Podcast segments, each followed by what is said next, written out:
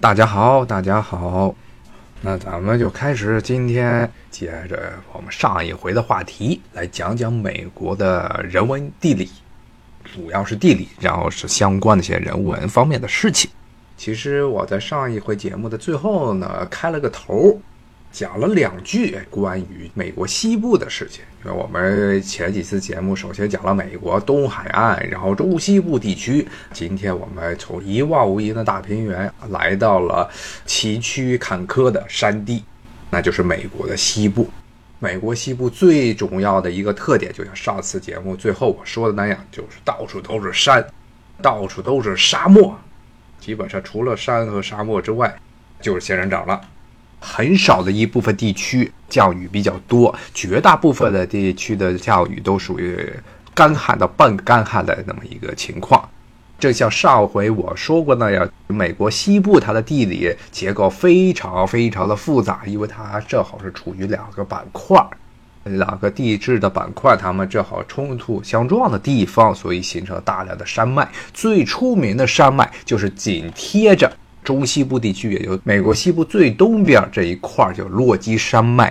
同时它也是不光是美国，整个北美大陆，南美是安第斯山脉，北美大陆呢就是落基山脉，是横贯整个穿透了，可以说是整个穿透了北美大陆的这么一条大山脉。它的北方从加拿大那边就开始有落基山脉，一直延伸穿过美国，最后呢能达到墨西哥这个地方啊，所以这条山脉是非常壮观的。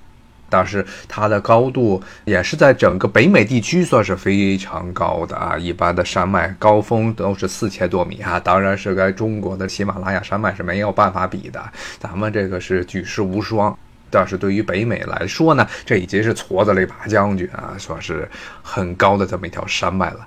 你要是再跟东边那个动不动撑死了一千米、两千米的这阿布拉恰山脉来比，真的是落基山脉要壮观宏伟的多。说句题外话，很多北京郊区的高峰都可以超过两千米，基本上按照美国的标准，已经是非常宏伟的山脉了。但在中国来说，什么都不算。落基山脉呢，它不光是庞大，而且呢，另外一方面，因为它所处的这个位置，正好处于这个内陆，有点类似于中国西部的地区。很多水汽呢都达到不了那儿，所以呢是相对来说很干旱的一条山脉，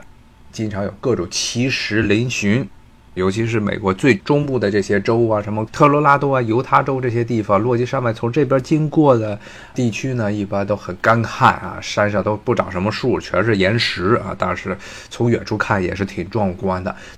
它北边呢相对来说水汽多一点，就植被要好一些。但是呢，整个落基山脉这一个地区呢，整个山区它都是处于一种半干旱的地区，而且一般是降雨都是在春秋两季，夏天是不降雨，冬天是下大雪。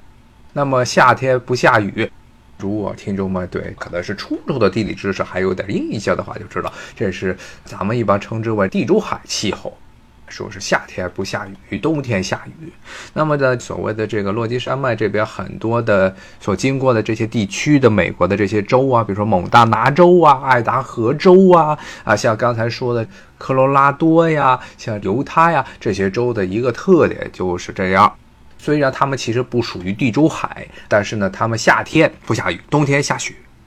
但是呢，这个气候呢又没有像地中海气候那样呢属于亚热带，也就是冬天的温度比较高。这些地区呢，冬天温度都很低，经常会降到零下，而且经常会出现的，因为它属于山地，很多是高原地区。大气环流经常会抽风啊，出现一些不正常的情况，经常会出现昼夜温差，那达到二十度到三十度啊，这么一个吓人的情况。比如说像某大拿这一块儿，它山底下，乌罗基山脉底下的有些小镇，比如说最出名的一个镇叫 Browning，这也是我们之前节目中提到过的印第安人一个保留区，它的首府。那么 Browning 这个地方呢，曾经就闹过说白天二十来度，晚上降到零下十几度的这么一个奇葩的情况，就是因为这一带的气候非常的多变。那总体来说呢，气候总体来说呢，整个落基山脉里面都是非常干旱，植被呢相对来说要比阿布拉恰山脉要稀疏的多。但是呢，同时呢，这地也是很多美国的珍禽野兽啊生活的地方。比如说，它山脚下的那片草原，也就是与中西部最西边的这一片地区接连的这片大草原上啊，经常就奔腾着各种各样的北美野牛 （bison） 或者咱们有的地方叫做 buffalo。这种野牛其实跟旧大陆的牛关系不是很大。但是呢，新大陆最早的原住民印第安人就是靠捕猎这些北美野牛来为生的，吃他们的肉，用他们的皮做衣服，很多的牛角啊可以做各种的装饰品，甚至武器。所以基本上对于活跃于大草原啊，就落基山脉底下这大草原上的印第安人来说，北美野牛是他们最重要的经济来源。如果听完我之前节目的听众可能还有点印象，就是当时这个美国政府为了彻底的消灭大草原一带的游牧的这些北美原住民，采取了是非常发指的行为。当时是鼓励白人定居者在这些草原上猎杀北美野牛，以确保北美野牛都死光。北美野牛一死光，这一些印第安人也就死光了啊！因为他们的主要经济来源就是这些北美野牛，最后几乎都快要达成了。北美野牛到了十九世纪中叶的时候，已经濒临灭绝，全美国北美境内可能就剩下几十万头左右啊，已经快死光了。那么印第安人也是快死光了。最后呢，北美野牛和印第安人都被美国政府关到了所谓的保留区里。像这个蒙大拿这山底下的印第安人保留区，北美野牛也是被放到了很多的落基山脉里头，包括落基山脉山路底下的这一些平原上，有很多的所谓北美野牛的保留区啊。基本上对于美国这些白人来说，北美的印第安人和这些北美野牛是同样等级的生物，所以呢，最后呢都是把它们圈在一起养着就完了，就变成这么一个非常悲惨的结局。那么这些年呢，因为所谓的自然保护，所以北美野牛的数目呢相对来说提高了些，现在可能好像有几百万头左右。你要去美国的很多餐馆吃饭。他们这边的很多汉堡包不是牛肉做的汉堡，它要上面专门写着这些 bison burger 或者 buffalo burger，包括他们的很多牛肉的菜也是所谓的这北美野牛它的肉做的，其实跟一般的牛肉也差不多，稍微味道肉腥味会重一点。但是呢，如果你口味重的话，其实也无所谓了。毕竟中国也有一些口味比较重的牛，比如说牦牛。我印象里原来吃过牦牛奶酪的时候，那个味儿啊，简直冲的要命啊，真的是一生都难忘。当然，我没吃过北美野牛的 bison 的这个所谓的奶酪或者黄牛，没有打算去试，也许比较好啊，不知道。顺便说一下，落基山脉包括落基山脉底下的这些草原，就是美国人印象中的所谓的蛮荒的西部。他们一开始呢，美国是在东部起家的，东海岸地区起家的，不断的对西扩展，所以美国人的文化，自古的这种虽然说自古，它其实也就两百多年历史，这种自古的文明认同之中呢，有一种所谓的边疆意识。那这所谓的边疆呢，以前就指的是这个西部。一开始是中西部密西西比河流域，然后呢，不断的挤压这些印第安人的生存空间，然后挤压到了这个落基山脉底下大草原，然后翻过落基山脉，一直到后来的太平洋沿岸地区。他作为美国的边疆意识是非常强烈的。边疆一方面是所谓的蛮荒的地方，只有印第安人。在美国人印象中，所谓的 stereotype 就是印第安人的刻板形象，就是光着身子啊，可能就身上然后插一根羽毛，然后骑着一匹马到处呜噜呜噜呜噜噜乱叫啊。这是美国人白人心目中有非常刻板的印第安人形象。他们在十九世纪很长一段时间，包括二十世纪很多好莱坞电影中，这印第安人都是这个形象，然后遍地跑着是北美野牛，然后吹着非常干旱的风，然后到处都是沙子。但是另外一方面呢，美国人呢也认为这边疆是非常具有机遇的地方啊，比如著名的在落基山脉里头，包括了加州那些沿海的山脉里头呢，都有所谓的金矿啊，淘金浪潮。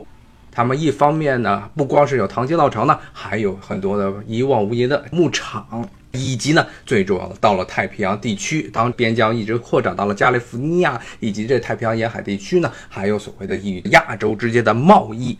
所以呢，在美国人心目中，所谓的边疆是 frontier 是有双重的含义的，一方面是一个完全没有探索过的蛮荒之地，另外一方面又充满着无限的机遇。你要这边看见 frontier 这个词，要知道这是在美国这文化背景中是很重要的一个词汇。重要到一个什么程度呢？当时二十世纪中叶五十年代的时候，当时呢，美国这些科学家为了游说美国政府给美国定一个全国的科技政策标准的时候，当时的负责人，美国政府里这管科研项目的负责人呢，他呢还专门写了一本书啊，很出名的书，说是无限的边疆，就是科技政策。就是把这个科技探索，包括这些科学实验与边疆，美国历史上这个重要的词汇“边疆”是放在一块儿，说只有联邦政府里不断的为科研项目砸钱，才会有机遇。一方面呢，科研就像是美国原来荒凉的西部边疆那样，蛮荒的大家什么都不知道的地方，但是呢，这地方充满着无限的机遇，政府你就来砸钱吧。所以呢，在美国文化中，边疆是一个很重要的概念。它一开始，整个十九世纪上半叶，主要的围绕的地方呢，就是这些落基山脉这一块儿啊。落基山脉这一片呢，刚才跟大家说了这些州，比如说像刚才说的，从北往南，加拿大边境那边呢是这蒙大拿，然后爱德河，然后呢是怀俄明，怀俄明也是著名的美国国家公园，中国人老去的黄石。到处都是间歇泉，然后地质活动非常剧烈，岩浆活动非常剧烈的这么一个地方。然后维俄明再往南，比如科罗拉多呀，像犹他呀，包括到了边境上的亚利桑那和新墨西哥这一块，都属于所谓的西部地区落基山脉所经过的州。一般他们在美国这边的很多地理划分上称它们为山地州，因为州是在山里头。山里头的资源呢，像刚才说的北美野牛，同时还有美洲地区第二大的食肉动物。第二大的食肉动物是什么呀？美洲狮，美国当地人称之为山狮 （Mountain Lion）。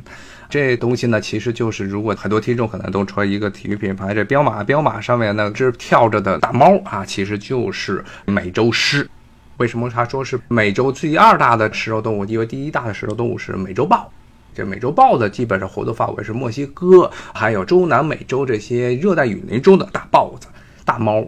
豹子是大猫还是小猫？我忘了，抱歉，现在没时间去查了。因为他们有个分类标准，小猫叫的时候就跟猫一样，喵喵喵的叫，所以呢，你听那个雪豹它的叫声就特别的萌啊，特别的可爱。虽然它长得样子非常大，我忘了这个美洲豹是归是大猫小猫，但是美洲狮是大猫。而且呢，美洲狮是非常擅长捕猎，对伏击不光是捕猎，它是一种非常擅长伏击的动物。就像以前，如果大家喜欢古龙的武侠小说，是经常一个常见的梗段子，就是说你看见它的那一刻，你已经死了啊！基本上这可以完全适用于啊，美洲狮它也是武林高手，而且是经常会悄无声息的跑到你身边。然后突然扑上去，咔叽把你的脖子咬断。所以呢，你看见美洲狮的时候啊，你就已经死了，基本上是同样一个道理。